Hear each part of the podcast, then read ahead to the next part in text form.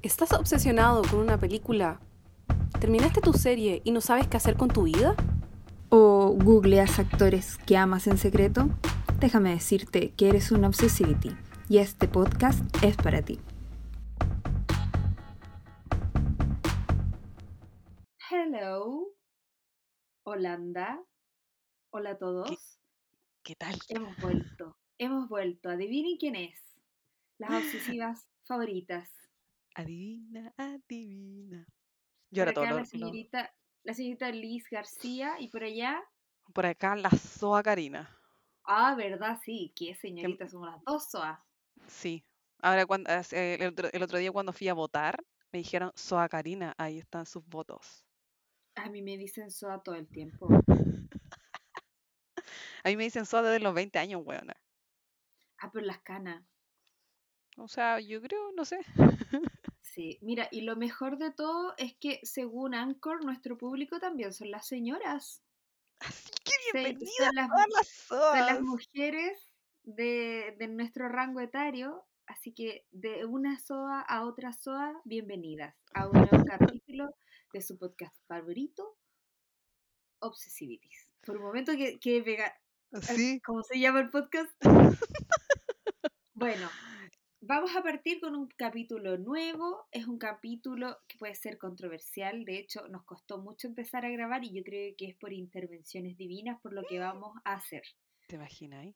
Voy a hacer la introducción de esto. Eh, Obsessivity es un podcast que ve las noticias como buena señora y hemos visto todo lo que ha pasado en, la franja de Gaza.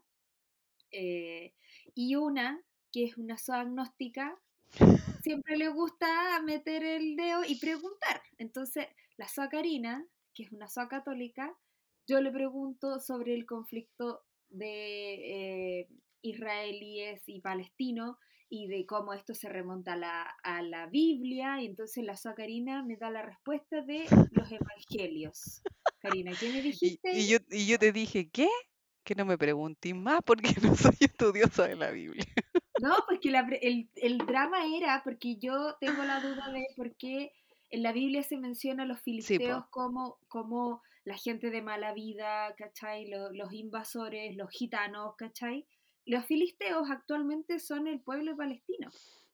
Entonces, claramente, la Biblia es un libro escrito por los hebreos, que son ahora los judíos, y entonces yo tengo esa cuestión de por qué, por qué hay un pueblo elegido. Yo soy muy hermana de varios hermanos, entonces si mi mamá me dice, no es que mi, el, tu hermano elegido va a tener la villa de Canaán, y como no, pues porque no nos amas a todos igual, entonces fui a huellar a la Sacarina y empezamos a hablar de que, que mi respuesta no fue satisfactoria y, y como tú eres una persona muy, ¿cuál fue la palabra que me dijiste? Que no, era de maldad, no, no era hinchahuea, que eres muy... ¿Curiosa? Eso, que eras muy curiosa y ahí después fuiste a otra persona a preguntarle. Sí, fui a huellar a otro cristiano pa, con mis preguntas. Oye, me están poniendo a prueba. No, no te estoy poniendo a prueba, solamente que yo quiero saber. O capaz que sea el, el, Lord of the Rings el que me pone a prueba. Puede ser. Después me va a preguntar, ¿te acuerdas cuando la libreta, cuando llegué arriba, ¿te acuerdas cuando la libreta te preguntó y tú no sabías el pasaje? no, exacto. yo no te estaba preguntando por un pasaje, te estaba preguntando por los filisteos.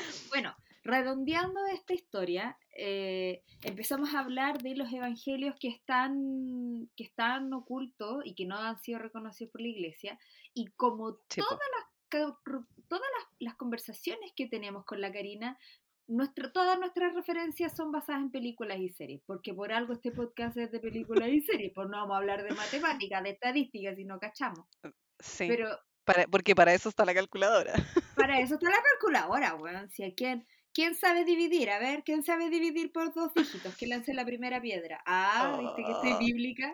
Sí, buena referencia, buena referencia. bueno, el tema es que nos dimos cuenta que hay un nicho que tiene que, que es muy cinematográfico, que es cómo mostrar una religión en una película a través de una protagonista femenina.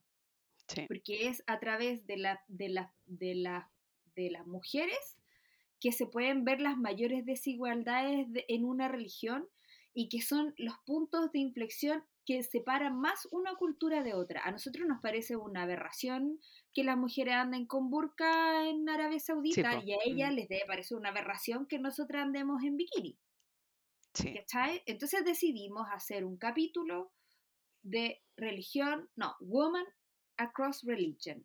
Woman Across Religion, que es las mujeres a través de la religión y vamos a hablar de tres a nuestro juicio, clásicos eh, religiosos protagonizados por mujeres. Y como la, como la Soa Karina tiene un tema, tiene un cliché con, la, cronología, la Karina le, excitan los relojes, ella va a hablar.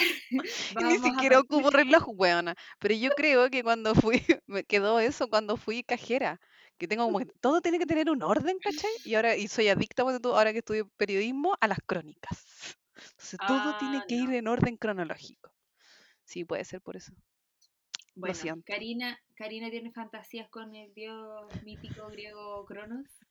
Maneja el tiempo. Entonces ahora vamos a empezar este capítulo eh, en orden cronológico con las tres joyas a nuestro juicio que elegimos para exponer este punto y pelar varias religiones a la vez. No, mentira. Y hablar sobre esto, estos temas que nos parecen súper interesantes. Y aparte las películas nos parecen muy buenas. Sí. Dale, Karina.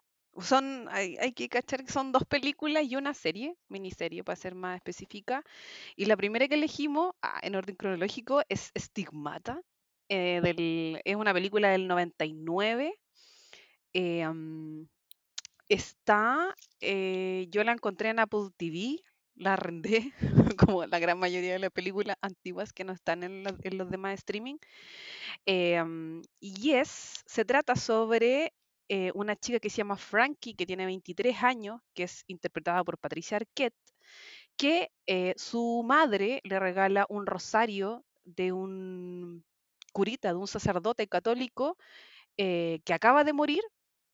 Un niño le roba, así le pasa un rastrillo ahí, le roba el, Em, su rosario y se lo vende a esta mujer eh, en la, como en la calle. Esto eh, está situado, la película empieza ahí en Belo Quinto, en, Brasil, creo que es una ciudad muy, por lo menos lo dicen ahí, que, queda cerca de Río de Janeiro. Y desde que le llega este rosario a la chiquilla a su casa, empieza a manifestarse estos estigmas. Y, explican, a mí me gustó mucho la película porque es como súper pedagógica en, el sentido de, mm, para la gente que no está, eh, ¿cómo se llama esto? cercana a la religión, etcétera, que los estigmas son las heridas eh, que sufrió Jesucristo en la cruz, en su pasión, antes de morir. Entonces ahí explican que son cinco y ahí le empiezan, eh, y nadie en el mundo ha tenido los cinco estigmas. Eh, porque uno piensa que, ya con los cinco uno se va a morir y se va a encontrar con Dios.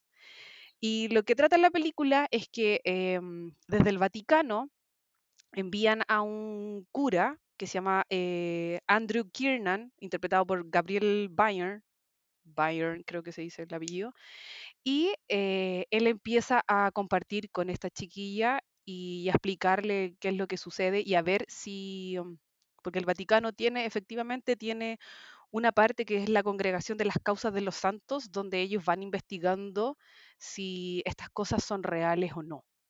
O sea, y ellos dan fe de que no hay una eh, explicación científica para ciertos hechos. La película comienza que cuando el, cura, eh, este, el padre Alameida que se llamaba, fallece, eh, la, Virgen, la, estatua, la imagen de la Virgen María que tenían en la parroquia, empieza a llorar lágrimas de sangre.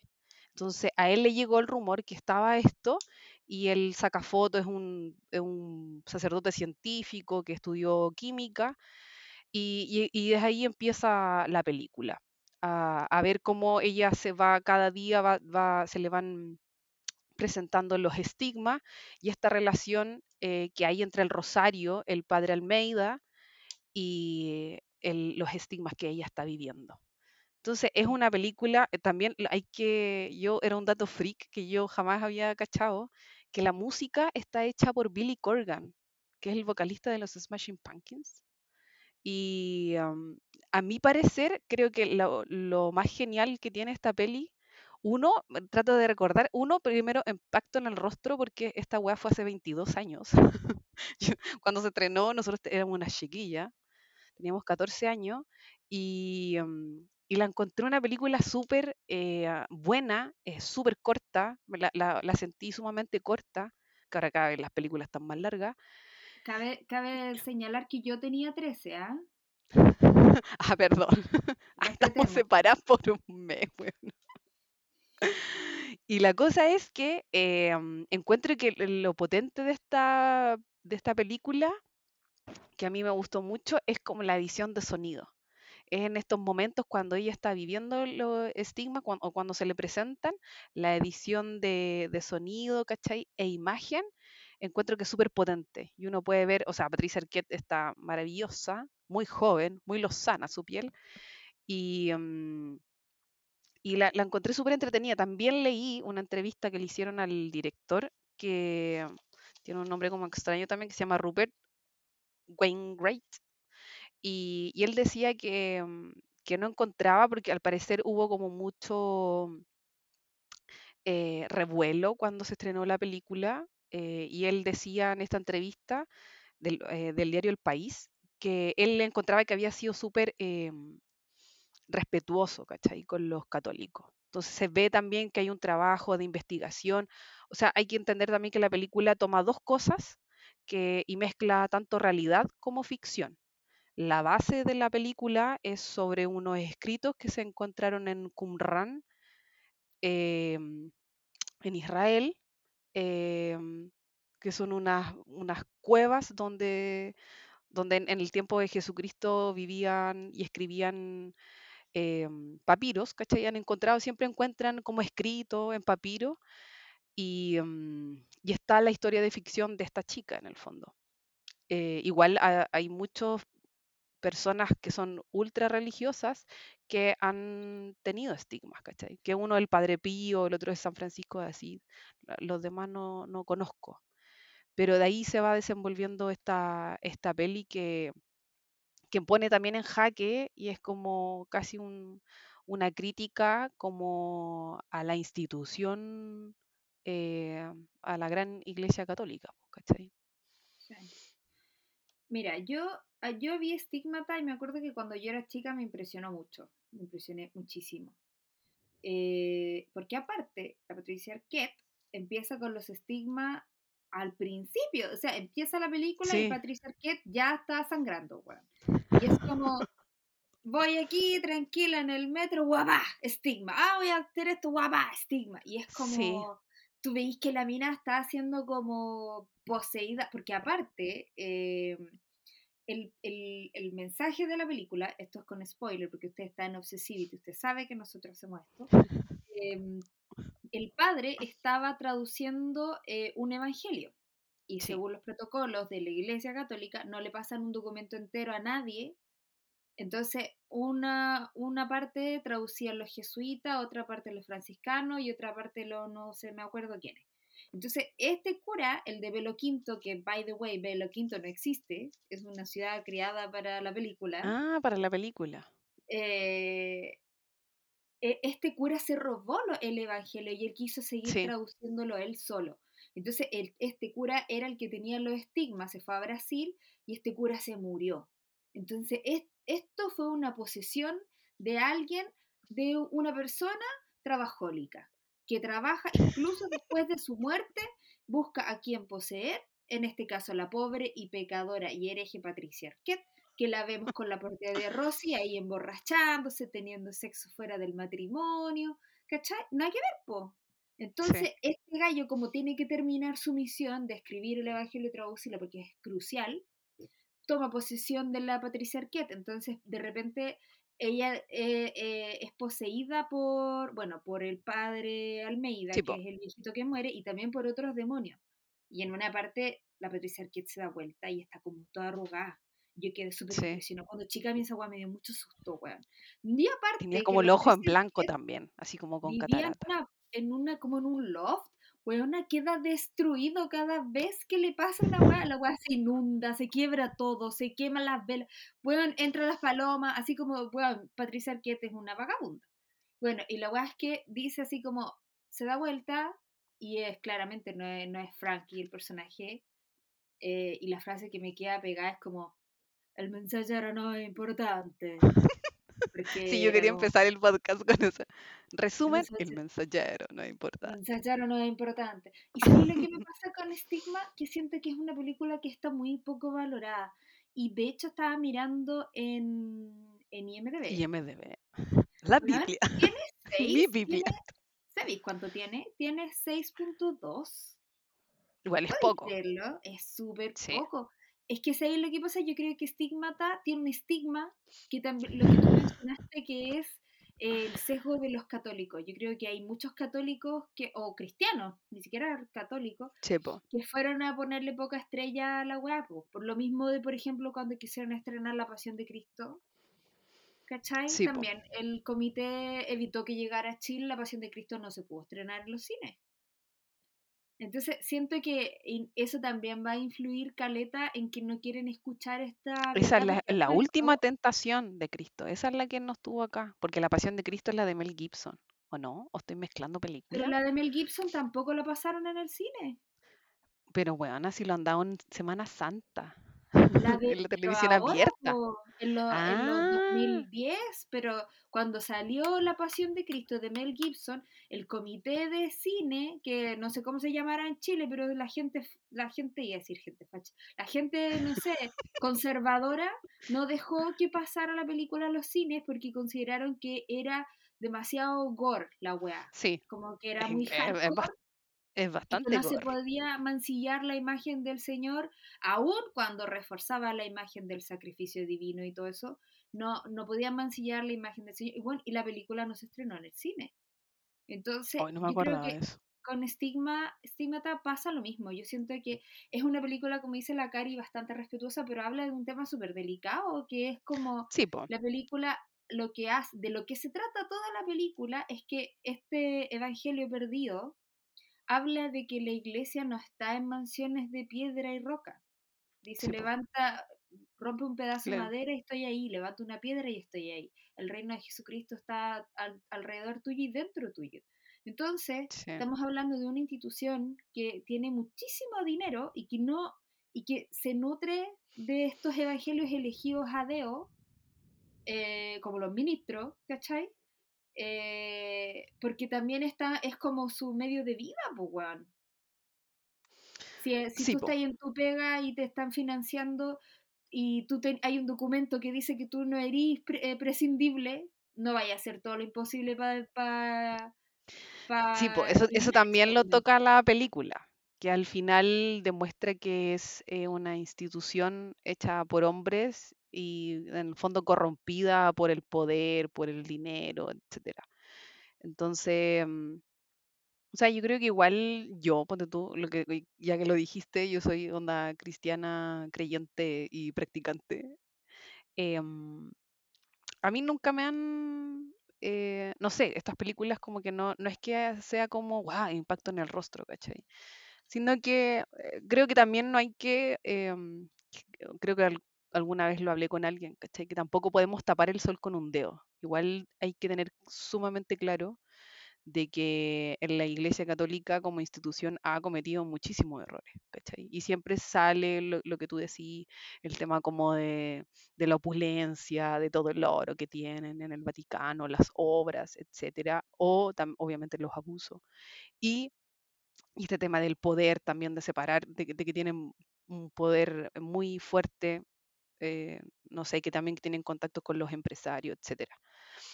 Mm, y, creo que eso tampoco hay que, eh, también sale el, tema de la Inquisición. El tema de, la, de las batallas, etc.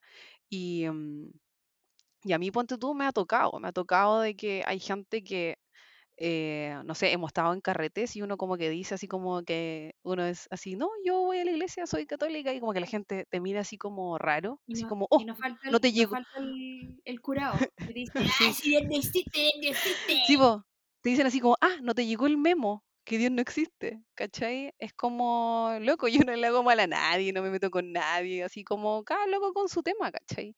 Creo que ahí también hay un...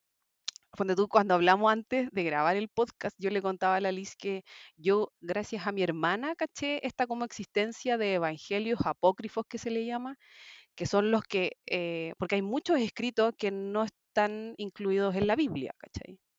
Y, mm, y que en lo que dice también la película, que estos escritos están considerados como herejía por la Iglesia Católica. ¿Cachai? Entonces, mm, creo que ahí también la, la peli es... em, a, mí, a mí lo que me gusta es que al final, o sea, sí, sabemos, yo sé que la, la historia es ficción, ¿cachai? Pero en el tema como de los estigmas.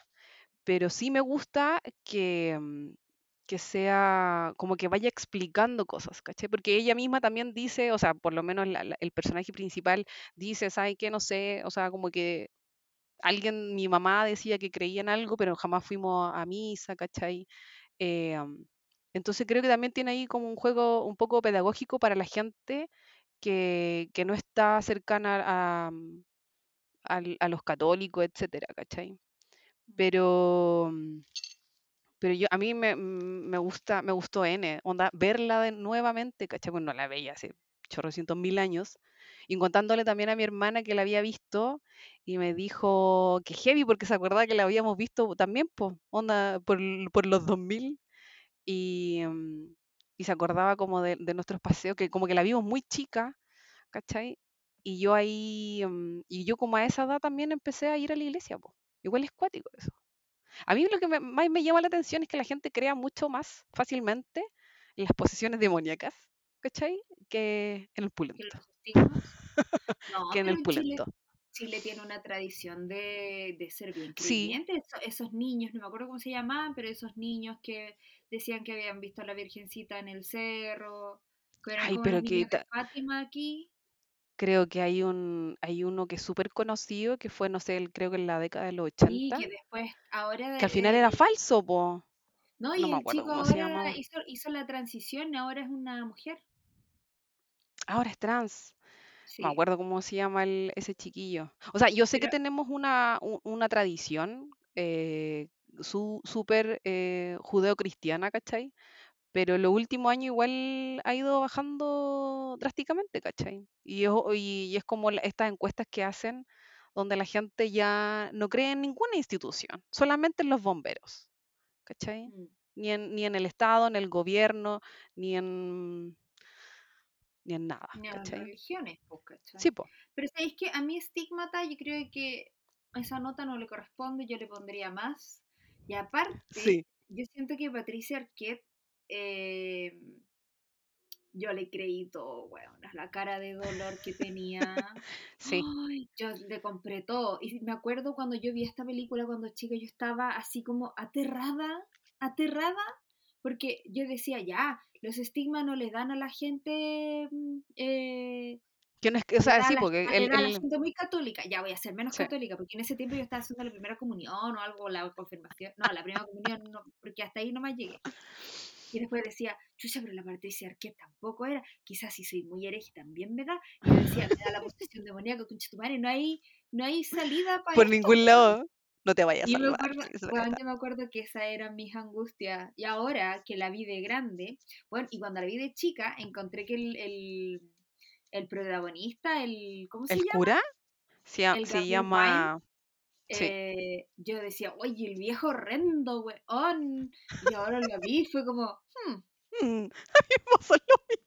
oye, weón, pero qué heavy como Yo dije, oiga, oiga, Oye, Gabriela, igual, mira, mira cómo la toma, se la igual. puede, oh, se la puede, Sí. sabe, sabe parar una hemorragia, bien, ¿ah? Bien. No, y aparte que vi la película antes de dormir y, al día, y en esa noche soñé que me bajaba, Soñaste, weón, y que soñaste pura manchaba wea. todo y dejaba la cagada. Y yo decía, pero ¿cómo voy a limpiar esto? Esta weá no sale con agua caliente y bicarbonato. Y Qué después, claro, terrible. po, porque soñé, porque vi Estigmata con la Patricia Arquette desangrándose toda la fucking película. Sí, sí, es Pero mira, harta, para cerrar, harta yo sangre, que harto chocolate. Hay que chocolate. Es la más suavecita con respecto al rol de la mujer, porque no habla de que la, nunca hace el juicio de que la Patricia Arquette era media suelta, de que era soltera, de que no era virgen, de que no sé qué. Nunca se mete en eso. Solamente es un... O sea, sí, pues no hace un, no hace un juicio de forma eh, como completamente directa, ¿cachai?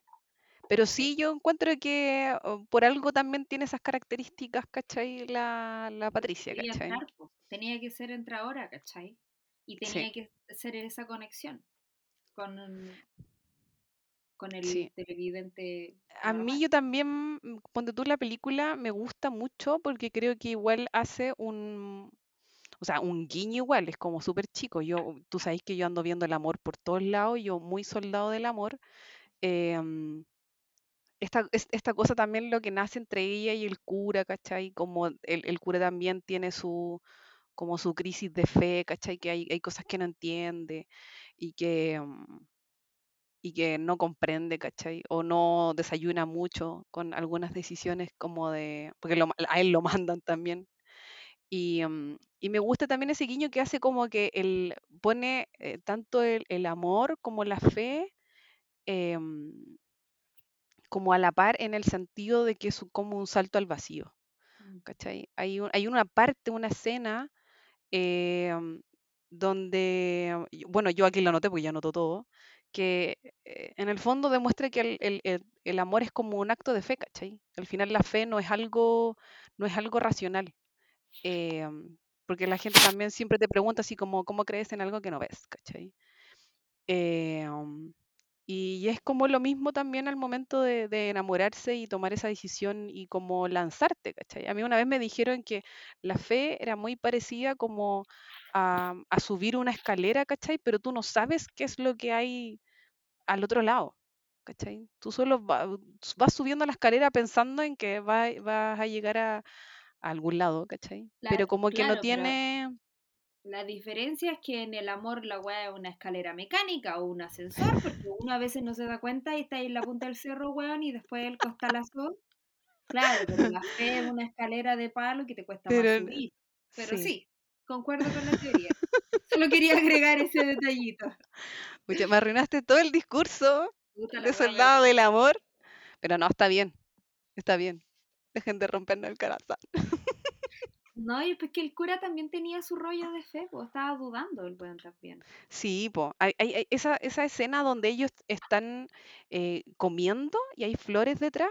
A mí me encantó esa, esa escena porque también eh, me gusta la conversación que tienen, que es algo como súper natural, ¿cachai? Que él no tiene como tapujo también en, en contarle porque ella le pregunta sobre eh, el tema de la sexualidad, ¿cachai? De por qué, por qué decidió ser cura, eh, mm, por qué como que no lo extraña, etcétera, ¿cachai?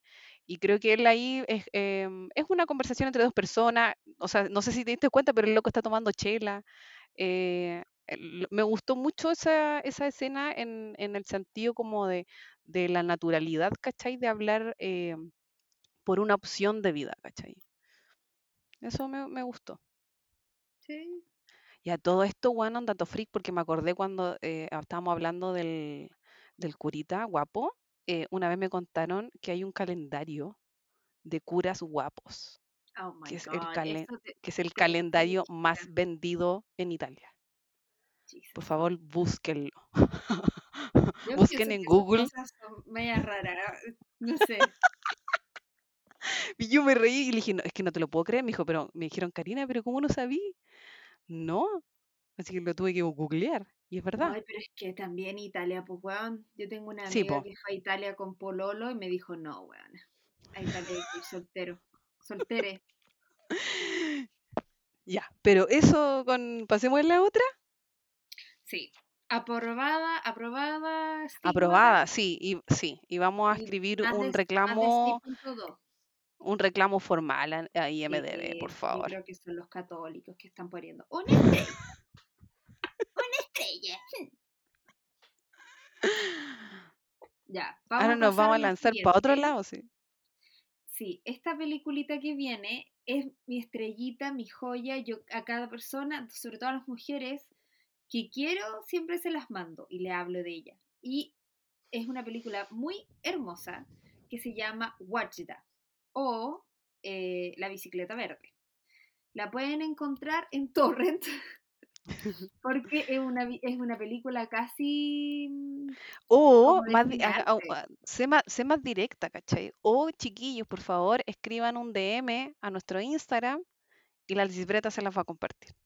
Sí, de, aprovecho de pasar el dato, estábamos hablando con la Socarina si dará para que nosotros les armemos una, una carpetita en Drive con las películas que hablemos por capítulo. De, alguien tiene que darnos una señal de que nos están escuchando, de que, algo, de que vale la pena arriesgar al lanzarse en la ilegalidad de la piratería, no sé. Pero bueno, la bicicleta verde me la pueden pedir, yo la tengo y la descargué. Hace, esta película es del año 2012 y es una película hecha eh, en Arabia Saudita por la primera mujer directora del Oriente Medio y de Arabia Saudita, que es uno de los países que, que más ha eh, endurecido el Islam. Entonces ustedes comprenderán que esta película, aunque sea la peor, aunque fuera la peor película del universo, ya el solo hecho de que sea una mujer protagonista y una mujer directora es un logro en sí mismo. Pero no es el caso, porque la película es hermosa. Wachita es una niña, eh, debe tener unos, ¿qué? 14 años, más o menos, 13. Eh, y ella se nota el tiro que es diferente y se nota el tiro porque tiene zapatos distintos. Eh, me gustan mucho esas tomas porque las niñas tienen que ir con esa burka y cuando las niñas que, que, siguen el Islam y que leen el Corán y todo, cuando les baja la regla, ya están en edad para usar el velo completo y nunca más se les ve la cara en la calle que no fuera en, dentro de su casa con su marido. Las mujeres tienen prohibido mostrar su cara. Entonces, Watchda tiene un amiguito em, que caminan juntos al colegio. El Abdullah. típico de los niños. Abdullah lo molesta, la molesta y ella siempre le gana, po. Pero él le gana cuando tiene la bicicleta. Entonces ahí a la niña se le mete en la cabeza comprarse una bicicleta para jugar con su amiguito. Ella no está pensando en nada más. Y ahí vemos en el sistema en el que está metida la, la vemos cómo es su colegio, eh, cómo es su familia, ella vive con su mamá y su papá que llega como de vez en cuando porque las familias allá son muy, bueno, son muy centradas en los hombres, los hombres pueden tener varias esposas, varias, mantener varias casas también y cero culpa, ¿no? O sea, es, es lo indicado que un hombre tenga hartas esposas hasta que le mm. salga el hijo varón. Entonces, eh, la película es como súper contemplativa, pero es para mostrarte la realidad de Watchda. Tú ves cómo va al colegio, las cosas que tienen prohibido las niñas, ¿cachai? Desde ver una revista, a la Watchda le gusta el punk rock, le gusta el rock, le hace cassette, hace pulsera. Y sí, hace mixtape. Lo amé. Hace mixtapes y la guachita es una soñadora, pero yo no sé si es una rebelde, porque es una niña muy respetuosa, hace lo que la mamá le dice, la reta ni se queda y hace lo que dice, porque ella trata o sea, igual de repente igual se manda su... Le dije, yo hubiera contestado, o sea, mi mamá me hubiera volado los dientes. igual en, eh, hay, hay como tres partes donde se manda sus frases así como, oye, no te sabes comportar, ¿ah? Cuando le dice el conductor, el chofer. Sí. Dice, parece que no fuiste al colegio porque no te sabes comportar. Y yo, guau, igual brillo. Pero ¿sabéis que me gusta de Watchda? Que ella, ella nunca tiene un deseo, porque tú pensáis así, yo te digo, Karina, adolescente rebelde.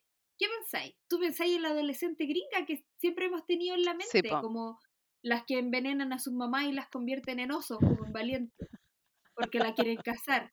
No, la WhatsApp es súper dócil porque piensa que si una mujer en este país, em, de hecho también eh, la mamá habla mucho por teléfono, entonces ahí tú cachai también cómo es la vida de las otras mujeres, eh, no la encontraron con alguien a la vecina que, no era un ladrón, o esa otra andaba con alguien que no era familia.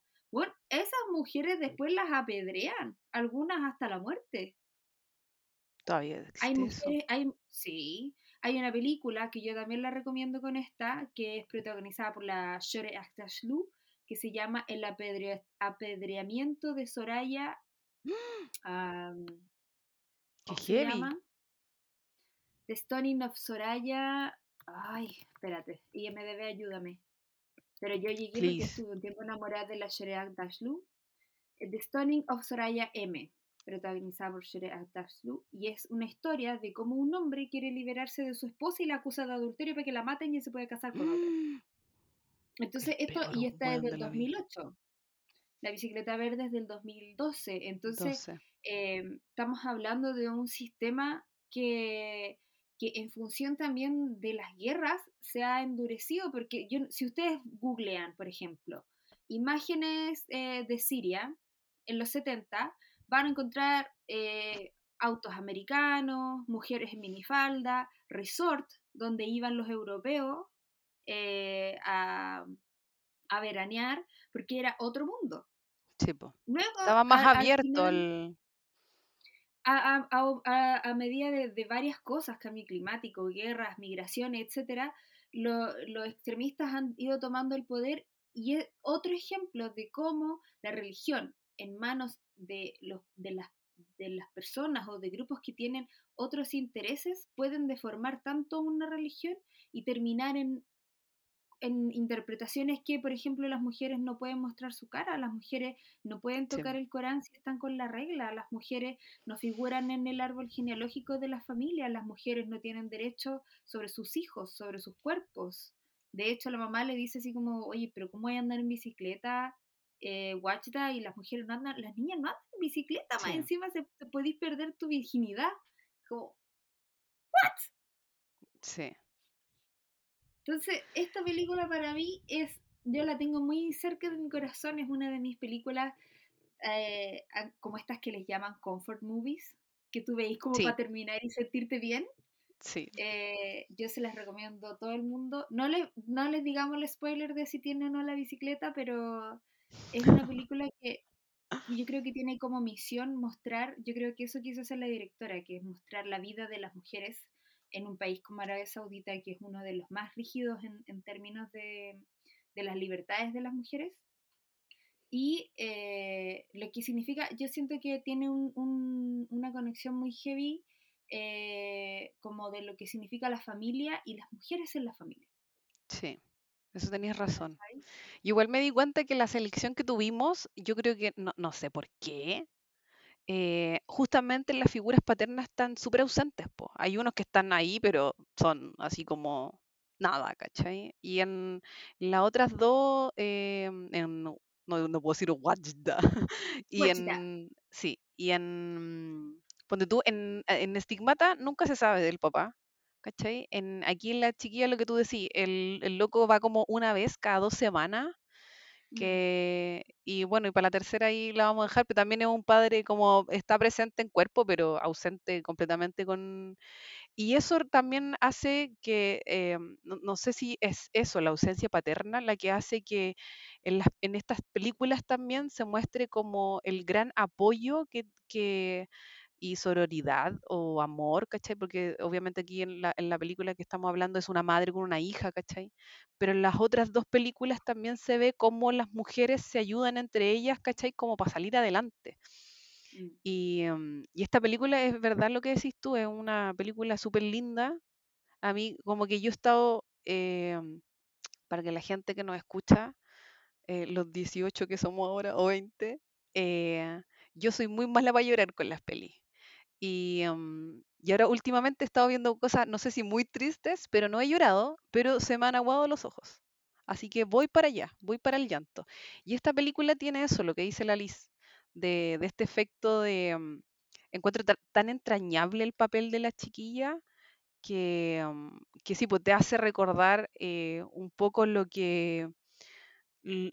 O sea, esta cosa como de, ingenuidad también, ¿cachai? Como de, porque ellos le dicen así como, oye, esto no se puede hacer, eso está prohibido, pero e, es, algo como sumamente natural de querer eh, ver y experimentar cosas cuando uno está creciendo, ¿cachai? Y son cosas que no le hacen, entre comillas, daño a nadie, ¿cachai? Que es como usar pinturas de uñas, eh, o este, o este, a mí me gusta mucho una frase que le dice esta profe o directora del colegio que la odié. Em, y le dice, ¿por qué no puedes ser una chica normal? ¿cachai? Porque obviamente, sí, por lo que tú decís, como eh, la religión al final hace de que todos eh, se comporten de una misma forma, ¿cachai? Eh, sean como sumisos y, y, esta chiquilla no es así, ¿cachai? Se cuestiona las cosas, le gusta, y me, gusta también cuando la mamá le dice así como se te mete algo en la cabeza y no descansáis más, ¿cachai? Entonces tiene igual, ella tiene un, un power interior esta chiquilla que es entrañable, ¿cachai? Mm. Y que no tiene, en el fondo, no, no, no, es maldad, ¿cachai? No es nada malo. Así como Dios no te va a castigar. No, es que sabes que yo siento que siendo mujeres nosotros hemos tenido la suerte de que nacimos en una sociedad que es medianamente liberal con las mujeres. No nacimos en Oriente Medio ni tampoco en un, en un lugar como donde haya, no sé, un régimen totalitario con las mujeres. Eh, pero, ay, se me fue la onda que estaba diciendo. Ah, lo que yo estaba diciendo era que en el fondo cada religión que oprime a las mujeres, que, yo creo que son todas, porque bueno, los hinduistas también hacen redada y se paran afuera de las discotecas a pegarle a todas las mujeres que andan afuera. Muy Ganesha, muy Krishna y todo lo que queráis, pero igual son machistas. Y si tú no tenías el punto rojo aquí, te violan porque tú no eres de nadie, no tenés marido. ¿cachai? Igual, A mí una profesora de danza eh, nos contó, yo hacía una danza clásica de la India, y ella nos contó que cuando fue a estudiar, eh, las compañeritas de la India le hicieron todas una vaca y le regalaron unos aritos de oro. Y era gente pobre, pues bueno. Y le dijeron, pero ¿por qué me regalan esto si yo no quiero? Me dice que le decían, es que tenéis que usar aros de oro, porque las joyas son las cosas que le traspasa la familia a su hija, a las hijas mujeres la joya que tengáis de oro. Y si tú no tienes una joya, los hombres ven que tú no tienes familia y que tú no le importas a nadie y que te pueden hacer lo que quieran contigo. Entonces, para cuidarte, nosotras como grupo, te compramos estos aros para que tú andes segura en la calle. ¿cachai? Qué terrible, Juan. Entonces, como estos casos que le han tirado ácido también en la calle, Juan, qué tragedia. Pero esas cosas están basadas netamente en la religión, religión que tiene el hombre como centro de todo, porque se supone que salimos de la costilla del hueón, pues, ¿cachai? Entonces, eh, pasa en todas las religiones y, también aquí yo vuelvo a sacar que la guachita tenía sus tenía sus, sus modos como buena mujer musulmana, como la Jurrem, que ella tenía dentro de la religión tenía que sacar su ganá y tenía que conseguir lo que tenía que conseguir con un concurso del Corán, con la hueá que fuera, vendiendo lo que fuera, pero tenía que conseguir la Jurrem. Es súper turca. Hablamos de la Jurrem una vez, ¿o no? No, eso fue aparte. Que toda la gente dice, oye, la Jurrem, que es maldita. Y yo así como, bueno, si estuviera ahí encerrada, si fuera ahí esclava, no haría y de lo que pudierais para sobrevivir. La mujer musulmana es la que sabe manejar todo agachando el moño. Hacete esa, pues, weón. Sin alegar, sin pataleta, a pura estrategia. No, yo le, debo los respetos a la Jurrem y la mayor sultana del Imperio Otomano. Ya, pero eso con Wajda, eh, también, bueno, eh, es mi sueño comprarme un Corán, un Corán ojalá que tenga la poesía y que tenga la, traducción, también una Biblia, eh, pero no sé, yo soy muy estudiosa de cosas que no puedo creer, pero... No, y está bien igual, ¿cachai? a mí me, cuando tú me gustó mucho el, tema que elegimos, a, pesar de que, de que sea como algo peleagudo, pero a mí, em, y yo creo que te lo he dicho, que a mí como esa, esa búsqueda espiritual yo creo que es como inherente al ser humano, ¿cachai? Sea o no sea a través de una religión, pero creo que siempre está ese cuestionamiento de, onda, ¿qué sentido tiene, ¿cachai? La, la vida, eh, si la gente, o sea, también si no le queréis decir Dios, ¿cachai? Pero si encontré que hay como una energía en el universo, pero esa búsqueda como de sentido eh, siempre está, ¿cachai? Y con las personas que he hablado siempre, siempre está como ese cuestionamiento. Puede ser que sea como un lapsus, ¿cachai? Pero todos tienen esos cuestionamientos, pues, ¿cachai? Y, más que a mí me gusta también el tema porque eh, muestra también a la persona creyente, ¿cachai? También con sus cuestionamientos, pues. ¿cachai? Que la, fe tampoco no es así como, ah, yo voy a creer y como que, como que es como loading, te bajan así como un archivo y tú voy a creer onda forever en ever y vaya a ser el mismo de siempre, ¿cachai? Sino que igual hay cuestionamiento, hay crisis de fe, ¿cachai? etcétera. ¿Cachai? Que es como lo que le sucede a esta chiquilla que en el fondo como que no, no cumple como, mm, no sé si la palabra es estándares, pero... Yo creo que sí. O sea, sí, pues lo que, lo que tú decís los cumple, pero a lo que hoy que se destaca de las otras, ¿cachai?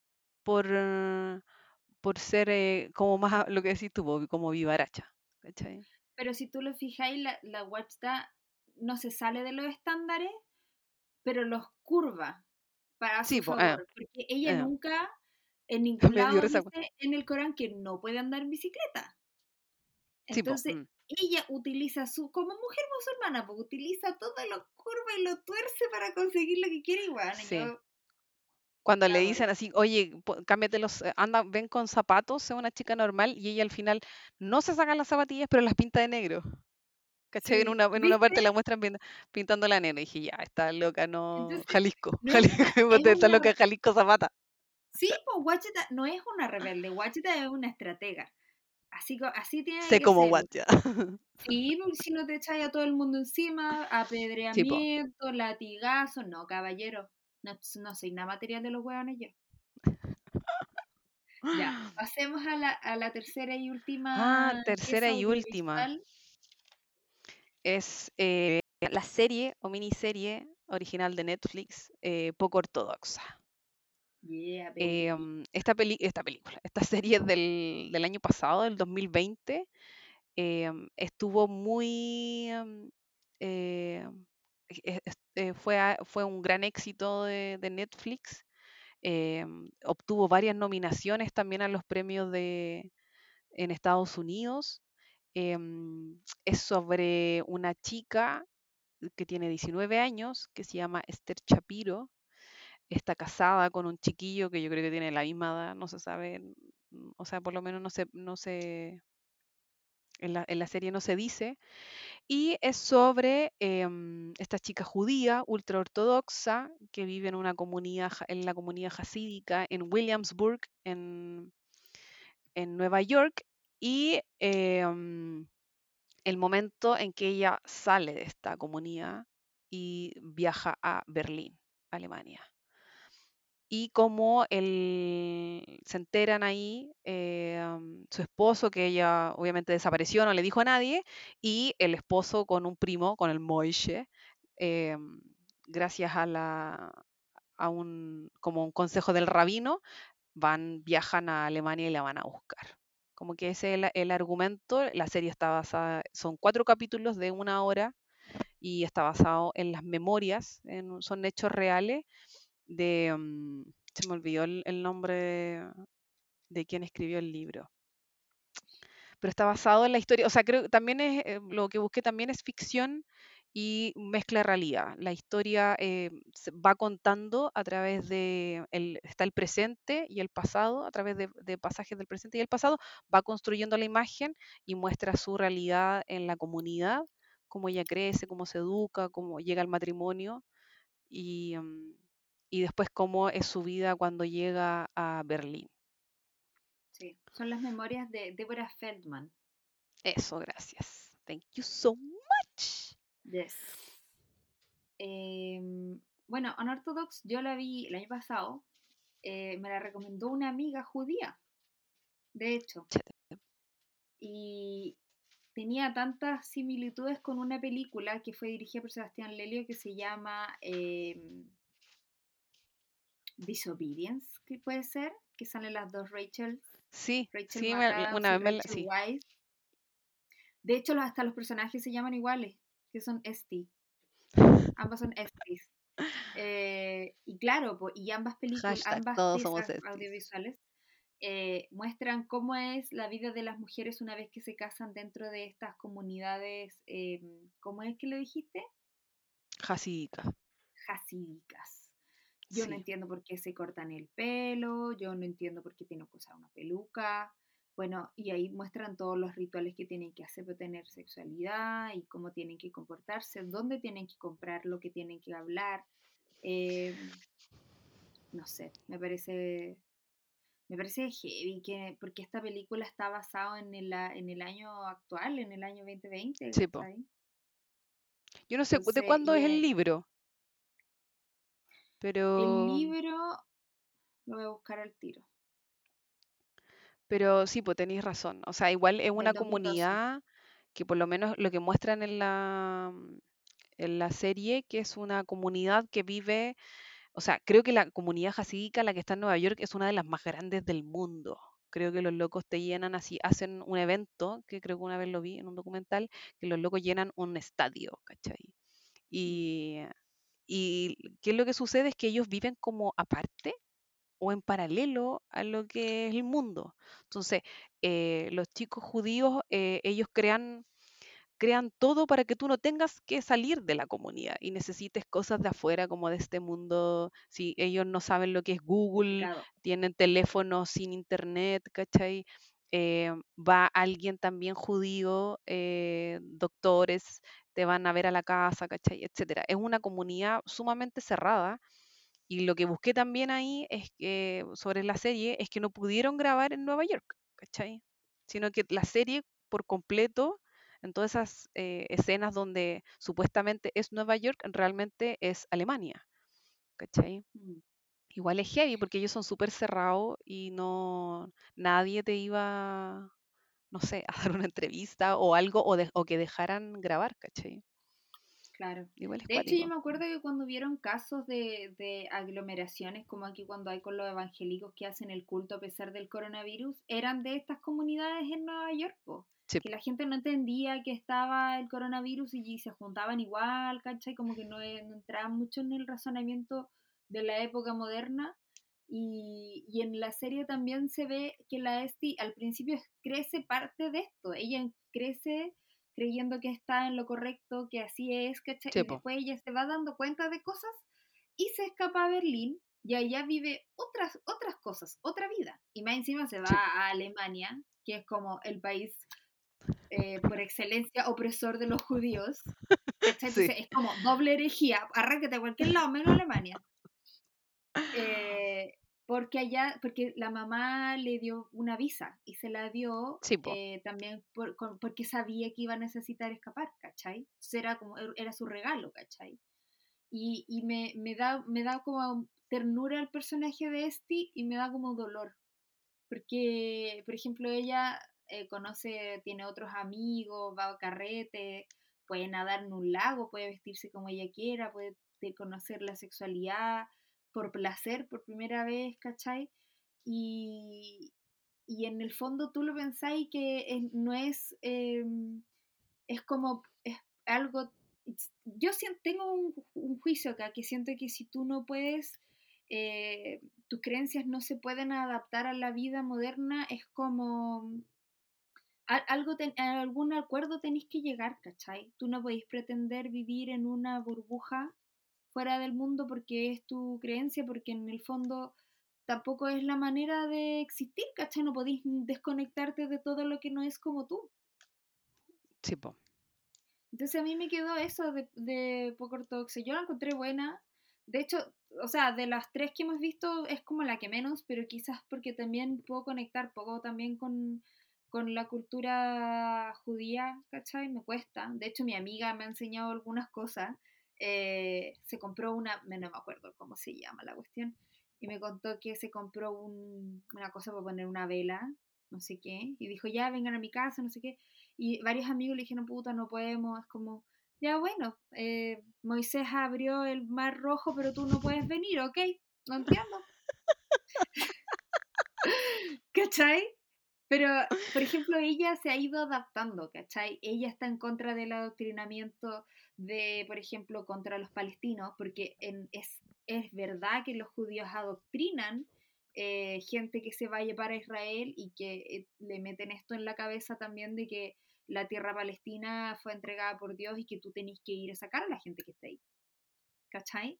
Entonces, e, es de nuevo de cómo se utiliza la religión para fines eh, mundanos, ¿cachai?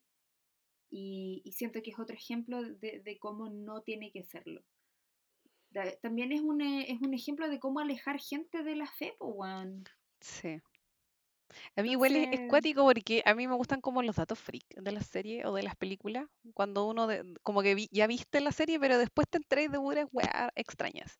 ¿Cachai? Que el primo, el, mm, el actor que interpreta a Moishe, eh, él realmente también era judío ultra ortodoxo. Y se salió de la comunidad, ¿cachai? Y se, y se volvió actor, ¿cachai? Y mm, igual es cuático, ¿cachai? Eh, a mí, a mí, a mí esta serie, yo cuando la vi, me gustó N. Encuentro que uno de sus, creo que yo podría resumir la serie como en cuatro escenas icónicas que tiene esta escena, o sea, la, la serie, y que uno es cuando ella eh, se introduce en el lago, que para mí igual tiene como un, simbolismo heavy el hecho de, de como de sumergirse, tú ya sabes que yo soy católica y entonces ahí siento yo, creo yo. Que tiene como el simbolismo como de renacer, ¿cachai? Como este del bautismo, esto como de sumergirte y, eh, nacer como para otra vida, ¿cachai? La segunda escena es cuando a ella le están rapando, le están sacando su pelo, que también es, como súper triste. Encuentro que la, la, interpretación de la chiquilla, que se llama Chira Haas, que también estuvo nominada como a Mejor Actriz en una miniserie. Eh, creo que su interpretación es, muy buena y, hizo también la, la, gran la gran B de Vendetta, pues, se rapó por el, su papel. De, la otra las son muy parecidas, son casi iguales. Sí, son casi iguales. Capaz que tengan ahí su guiño a, B de Vendetta.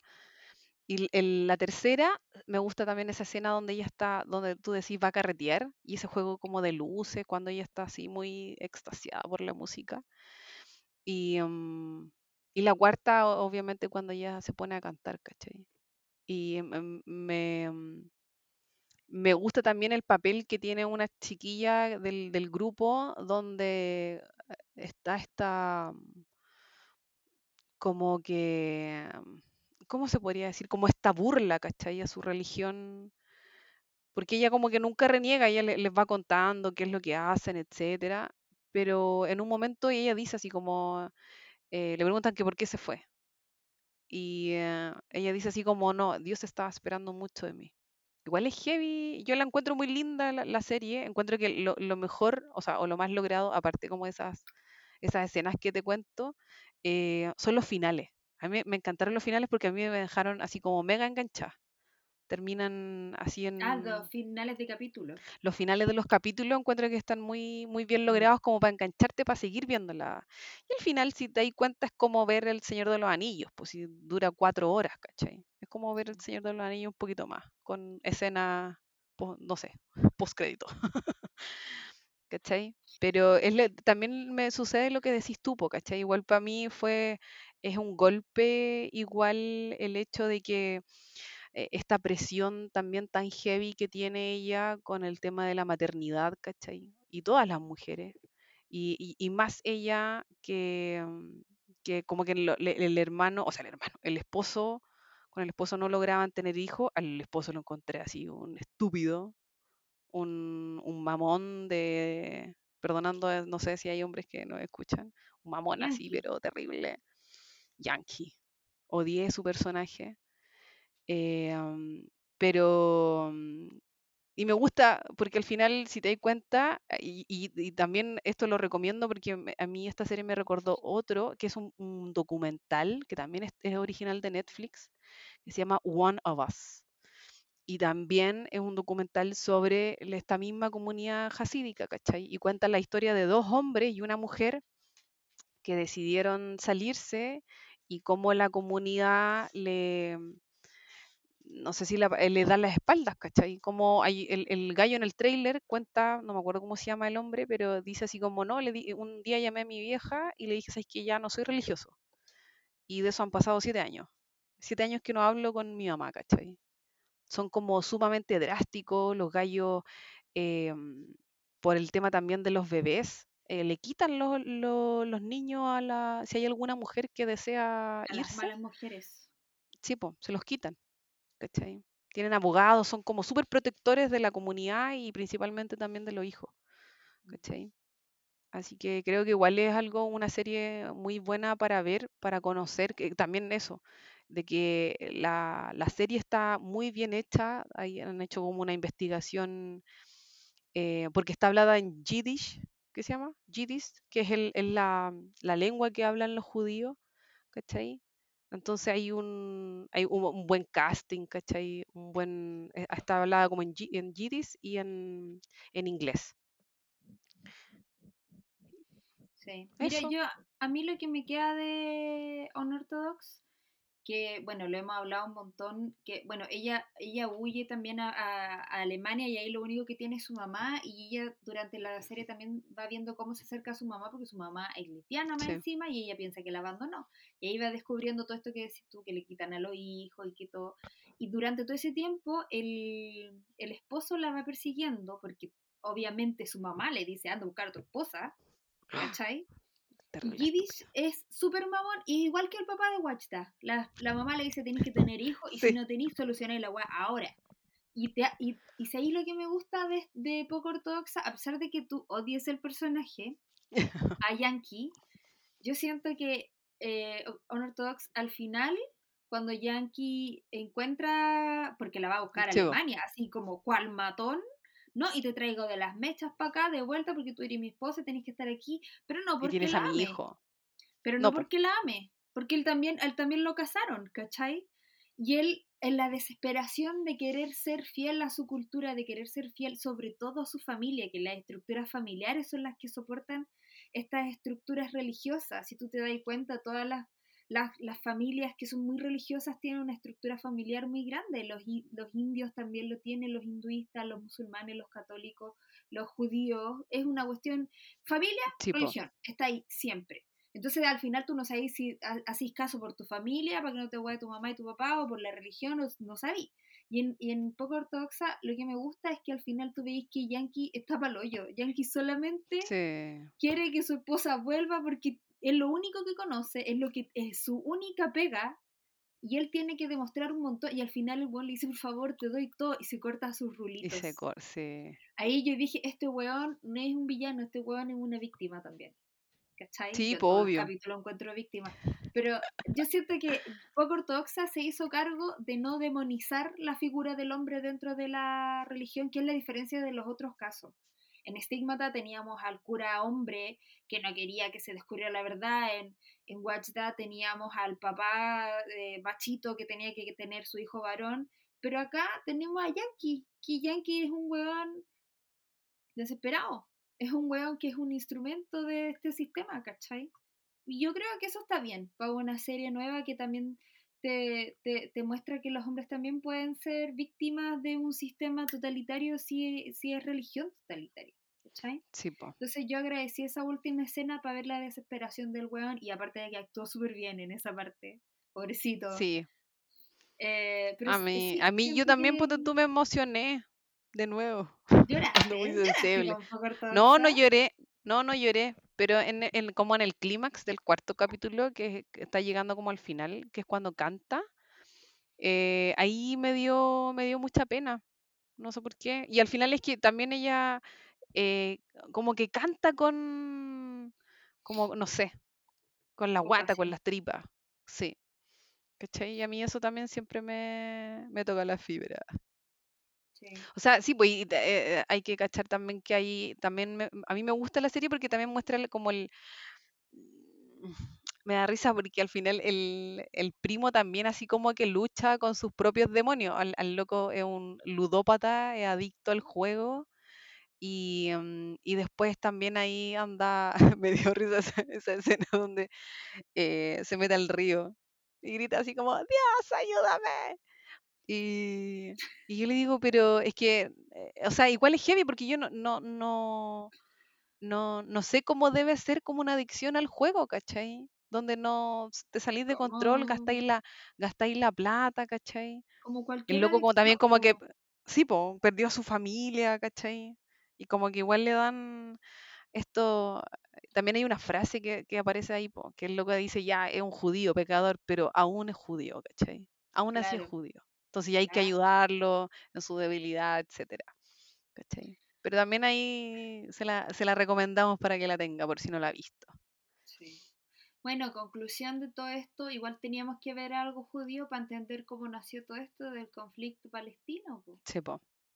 Bueno, yo creo que tienen que darle un pedacito de tierra a los dos, porque al final eran los dos pueblos que no tenían tierra, ¿cachai? Y esto fue culpa de la guerra, fue culpa del europeo. Sí. Igual es heavy, porque ahí en, en, esa tierra conviven convive todo el mundo, ¿cachai? Es, un... Es que ese eh, problema, que no están conviviendo, po. Sí, ¿cachai? O sea, sí, es heavy ver los muros, la división, eh, y además también que veía toda la gente armada, ¿cachai? Igual eso es power. Eh, porque ahí creo que, si no me equivoco, el, servicio militar es, obligatorio. Tanto para hombres, no sé si para mujeres, pero es obligatorio. Le enseñan Krav Maga, esa weá que es un arte marcial que como que todos los movimientos terminan en la muerte del oponente, weón. Como la furia del ganso, como Kill Bill. Sí, sí, pero real. Pero mira, ¿sabes que yo creo que esto, este capítulo nació de una reflexión de la vida real, de cómo eh, de conflictos ideológicos y religiosos puede sacar lo peor del hombre. Eh, vimos también en tres ejemplos cómo también sacaron lo peor de la sociedad contra las mujeres, ¿cachai? Entonces me quedo con esa reflexión. Yo envidio un poco a la gente que es creyente, ojalá pudiera también creer en algo y, y felicito a los que lo, lo, han logrado, pero también una invitación a que toda la gente que ha sufrido un montón por la religión, yo creo que ya es momento, año 2021, ya es momento de, de actualizar los documentos, actualizar las mentes eh, convivir, weón. Así ni una religión es mejor que otra y no tiene que dejar de existir ni nada porque le dan mucha paz y mucha alegría a millones de personas, ¿cachai? No se puede vivir sin eso. El hermano tiene que creer en algo. Pero también, no sé, pienso que tenemos que hablar desde la, desde la coexistencia. Sí, muy cierto. Sí, porque ambas dos eh, tenemos también, o sea, podemos convivir las tres, tú eres agnóstica, tenemos una amiga que es atea y yo. ¿Cachai? Entonces, de que se puede, se puede, ¿cachai? No nos vemos muy seguido ni nada, pero, pero igual se puede. A mí mm, también me gusta mucho el, este capítulo, pero principalmente, sí, pues me quedo con esa reflexión de que mm, eh, también lo que decís tú, que así como ya bacán creer y todo, pero creer también no te hace mejor que el otro. ¿cachai? No te hace, no te hace especial, no te hace, que yo creo que también uno de los grandes errores ha sido como esta superioridad moral, ¿cachai? Y, lo hablé una vez con una amiga. Entonces, eso también ha hecho que, que, mm, la gente se separe, que la gente no, no quiera compartir con personas creyentes, ¿cachai? Y creo que también ahí hay, hay que hacerse cargo, ¿cachai? Mm. Yo he sido, a mí hay gente que me ha, me ha dicho, no sé, cualquier cosa, atrocidades, y lo que decís tú, pues onda como agachar el moño y, pedir perdón nomás, pues, ¿cachai? No, no, no, no queda de otra, ¿cachai? Me refiero a, cosas heavy que como que ha hecho la iglesia, ¿cachai? O sea, igual como que... que... tengas que tomar esa responsabilidad porque no es como que no sé uno le vaya a pedir explicaciones a un español de por qué no invadieron sí pero pero por eso te lo digo pero me ha pasado ¿cachai? Entonces, lo que me ha nacido en ese momento, ¿qué más voy a hacer? Creo Mandarlos a la chucha, pues, Karina. Quédate a dar explicaciones a vos. Sale, vaya larva. Tú sabís que no soy así. Oye, ya, nos estamos alargando. Como ya, pasemos a la última la sección de, de, cierre de este podcast maravilloso que se llama. Eh, sí, que hoy día nos fuimos en Volasia. Que se llama la obsesiva, la obsesiva recomienda. Sí. Canción de jingle. Ay, no, hoy día no. Por favor. hoy día no estamos para cantar. Ya, bueno, la no, otro recomienda. Día. Ya, Karina, dispara tú. ¿Qué traes esta semana? Yo traigo para esta semana, también voy a seguir con el mismo el mismo tema, ¿cachai? Religioso. Es una serie, eh, pero esta es cómica. No sé si es cómica, es como cómica trágica. Se llama Rami. Eh, la dan por Hulu. Eh, también si alguien la quiere, tengo en la primera temporada, también hay un DM en, el Instagram, se la puedo compartir, en la ilegalidad. Eh, es sobre un chico que es musulmán, que es segunda generación musulmán en Estados Unidos y tiene esta, mm, esta lucha también con, su religión, con, esta presión de sus padres y, su, y sus amigos para que él se case. Eh, tiene una pega que también no es muy buena. Eh, y quiere, quiere mejorar esta relación que tiene con Dios, ¿cachai? Eh, y es muy entretenida. Es un, es un es como un buen chato que, quiere hacer el bien, pero le resulta todo mal. ¿Cachai? Y también toma el. Eh, lo, lo, más heavy es que esta serie lleva dos temporadas, se renovó para la tercera, que debería salir este año. Y, um, y toca también el tema muy heavy sobre cómo, cómo ve Estados Unidos también a, los, a los musulmanes, ¿cachai? Que para ellos son onda torre terroristas, ¿cachai? Entonces, el, el chiquillo que se llama Rami Youssef, que ganó un Golden Glove como mejor actor eh, de comedia, em, tiene también, mezcla la ficción, porque su personaje, él interpreta al personaje principal, tiene el mismo nombre, su mejor amigo también actúa en, la, en la, serie, y, em, y es, es, muy entretenida. Si tienen algún tiempito ahí, véanla, ve, o busquen el trailer. Y, em, y este chiquillo también hace stand-up comedy, que también tiene un especial en, HBO, y aparece también en la serie otro, otro actor o también otro chico que hace stand-up, que también es muy chistoso. Así que ahí, para que la, tengan ahí en, en, su, en su lista, en sus pendientes. Buenísima. Rami, así se llama. La, que le traigo ahora eh, no está linkeada con este tema, pero está linkeada con estas actrices. ¡Oh! Eh, es una serie protagonizada por Patricia Arquette, protagonista de Stigmata, 20 años después. Se oh llama The Act. The Act es una miniserie que está basada en un caso real de eh, una madre y su hija, que la madre, que es la Patricia Arquette, y la hija, que es Joy King. la del eh, stand de los besos. Por eso la cacho, cacho la serie.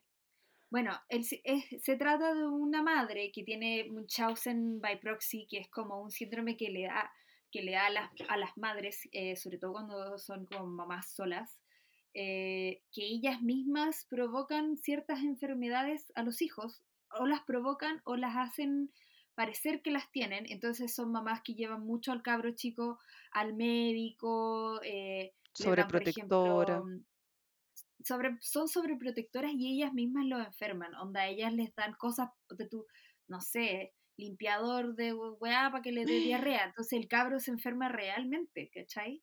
Entonces el síndrome Munch, Munchausen by proxy, o como eh, en español se llama eh, Munchausen por poderes. Bueno, pero básicamente es Munchausen by proxy, que es que tú enfermas a tu cabro chico porque tenía una relación enfermiza de dependencia con él. Entonces, a, que, al que tu cabro esté enfermo, hace que te necesite forever.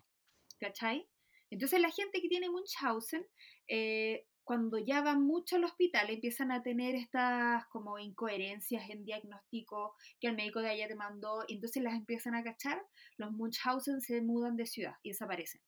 Oh. Entonces es súper brígido porque está basado en una historia real.